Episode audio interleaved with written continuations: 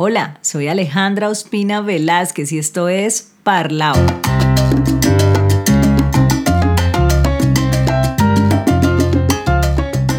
La tenés grande, chiquita, normalita, respingada, griega, chata, aguileña, operada, como sea. Con tu nariz, además de respirar, puedes oler. Y el olfato es una cosa alucinante. Este sentido es el único que no viaja por la espina dorsal, conectándose directamente al cerebro y su sistema límbico. Y con nosotros están los perros. A través de sus narices ellos ven el mundo. Su sentido del olfato es extraordinario, 60 veces más potente que el nuestro. Ellos tienen entre 200 y 300 millones de receptores olfativos, los humanos no más de 6 millones. Los perros huelen en estéreo porque cada orificio nasal funciona independientemente del otro. Y mientras nosotros inhalamos más o menos una vez por segundo, los perros lo hacen de 5 a 10 veces por segundo. Imaginen todo lo que están oliendo. Los perros huelen el pasado, pueden armar secuencias temporales a través de su olfato, huelen el futuro, reconocen olores que se avecinan a una distancia de hasta 20 kilómetros. Por eso, algunos firulais esperan en la puerta o la ventana mucho antes de que su humano llegue a casa. Nosotros podemos oler un aroma en una habitación, pero un perro puede detectarlo en un área del tamaño de un estadio y alcanzar hasta los 12 metros de profundidad con su olfato. Ellos, además de identificar el olor de los suyos, reconocen estados de ánimo y emociones. Sí, huelen tu ira, tu estrés, tu dolor, el sexo, embarazos e incluso enfermedades como el cáncer, gracias a su capacidad olfativa para detectar hormonas y feromonas. Los perros son impresionantes. Pero volvamos a los humanos, porque con nuestro olfato normalito sucede demasiado.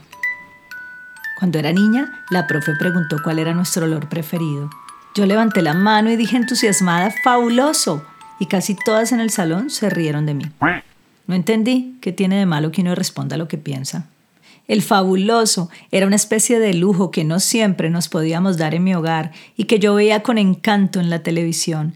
Ese limpiador de pisos moradito tenía para mí el olor de la limpieza más sollada del planeta. Olía a familias amorosas, danzantes, sonrientes y casi narcotizadas meneando un trapeador en medio de florecitas de colores flotantes. Fabuloso, tenía eso especial que hacía feliz a mi nariz. El olor del fabuloso ya no es mi preferido. Evolucioné, pero solo un poquito. Hoy mi aroma preferido es la lavanda.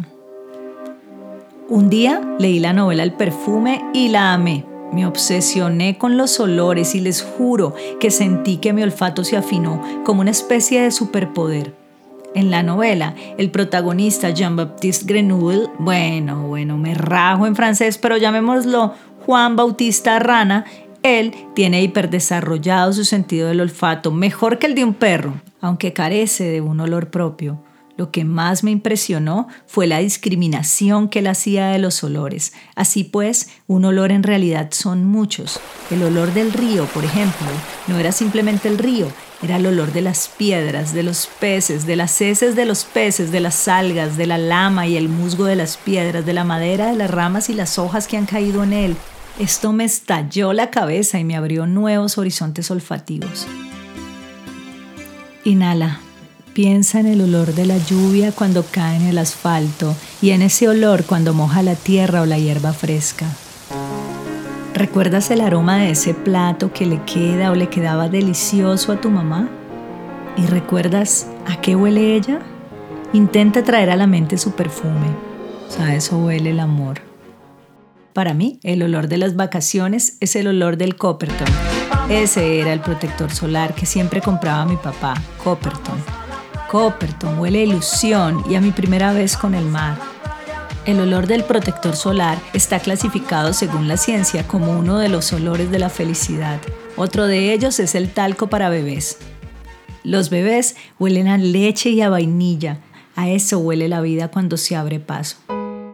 En casa de mis padres hace tiempo tuvimos una panadería, mi mamá estaba al frente, ella hacía los pan de bonos, los mejores pan de todo Cali, ¿oís? Los fines de semana, temprano en la mañana, cuando yo aún dormía, mamá entraba en mi habitación y ponía un pan de bono recién salido del horno sobre la almohada, justo al ladito de mi rostro. Ese aroma encantador fue el mejor despertador que pude tener. A pan de bono. Sí, a eso también huele el amor. Hace unos años perdí mi empleo. Andaba muy aburrida y como suele suceder cuando uno está rayado y quiere cerrar ciclos, me corté el pelo y me hice un flequillo muy poco exitoso y para acomodármelo yo necesitaba usar una laca. Estuve casi tres meses peinándome el flequillo con esa laca, que ahora contiene el olor del desempleo, me produce algo de escosor. Hay olores raros que asociamos con otros olores. Mi perrito trapo, cuando llevábamos mucho tiempo sin bañarlo, me olía a chitos. Chitos, chetos, yuppies, ese olor, ese. Y a mí me parecía tiernísimo. Ya quisiera uno con 20 días sin bañarse oler a chitos. Vinagre. Mi madre amaba el vinagre para la limpieza, la desinfección, para la belleza, la salud, la prevención. Todo en la casa se solucionaba con vinagre. Yo lo detestaba, lo detesto, no soporto su olor. Pero cuando a mamá se le acababa el vinagre o alcanzaba la plata para el fabuloso, yo olía la esperanza. Hoy sigo odiando el vinagre, pero irremediablemente su olor me recuerda a mamá y es curioso que un olor tan espantoso te llene así el corazón. Y si tuvieras que elegir un solo aroma para siempre, y si solo pudieras quedarte con uno impregnado en la nariz, ¿cuál sería ese olor? Tal vez yo elegiría el olor de la almohada de mi madre, que hoy cada vez huele más a polvo y menos a ella. El olor se graba en el cerebro como una emoción, un olor, un estado de ánimo. Hay olores que nos mueven a lugares lejanos, hay olores sutiles y otros que son como un grito, hay olores de colores. Hay olores que nos llevan al pasado y a todos nos gusta recordar.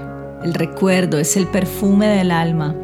Gracias a nuestra memoria olfativa podemos viajar en el tiempo y volver allí, a ese lugar de felicidad. En tiempos de mindfulness y de idolatrar el presente, yo digo que no es tan malo viajar al pasado, montar la carpa y parchar un rato ahí. El cerebro lo sabe, la nariz también.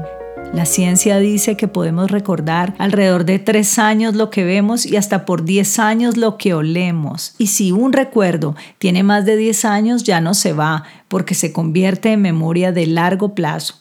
Yo no sé ustedes, pero yo no quiero perder mis recuerdos o que solo duren tres años. Cada uno debería ir blindado, impregnado de un aroma para no olvidarlo. Entonces, cuando estés viviendo un momento único, de esos que te elevan, en los que uno se siente inmortal, toma la ventaja. Respira hondo, identifica el olor de ese momento y si no es evidente, búscate un olor al cual aferrarte, una prenda, una crema, una fruta, una flor, una piel. O rocía el aire con tu perfume, después cambias el perfume, cerra los ojos, huele profundo y guárdate bien ese olor en tu cajita mental. Así, cuando se vaya el momento y aunque no vuelva nunca más, esa emoción se puede quedar con vos porque basta oler o recordar ese olor que elegiste para abrir tu cajita y evocarla. Como en un simulador de vuelo, el cerebro no sabe distinguir y lo vive como real. Así, Vamos armando de manera consciente nuestro propio banco refugio de aromas para salvarnos de la miseria y la evanescencia de la vida. Dicen que el alma de los seres es su perfume. ¿Y qué hay de tu propio olor? ¿Te gusta? Tu perfume es tu mensaje. Y con él, otros podrían estar llenando su cajita. Según estudios científicos, recordamos un 35% de lo que olemos, un 5% de lo que vemos y solo un 3% de lo que escuchamos. Y si esto es así, yo estoy jodida y ustedes y yo hemos perdido el tiempo.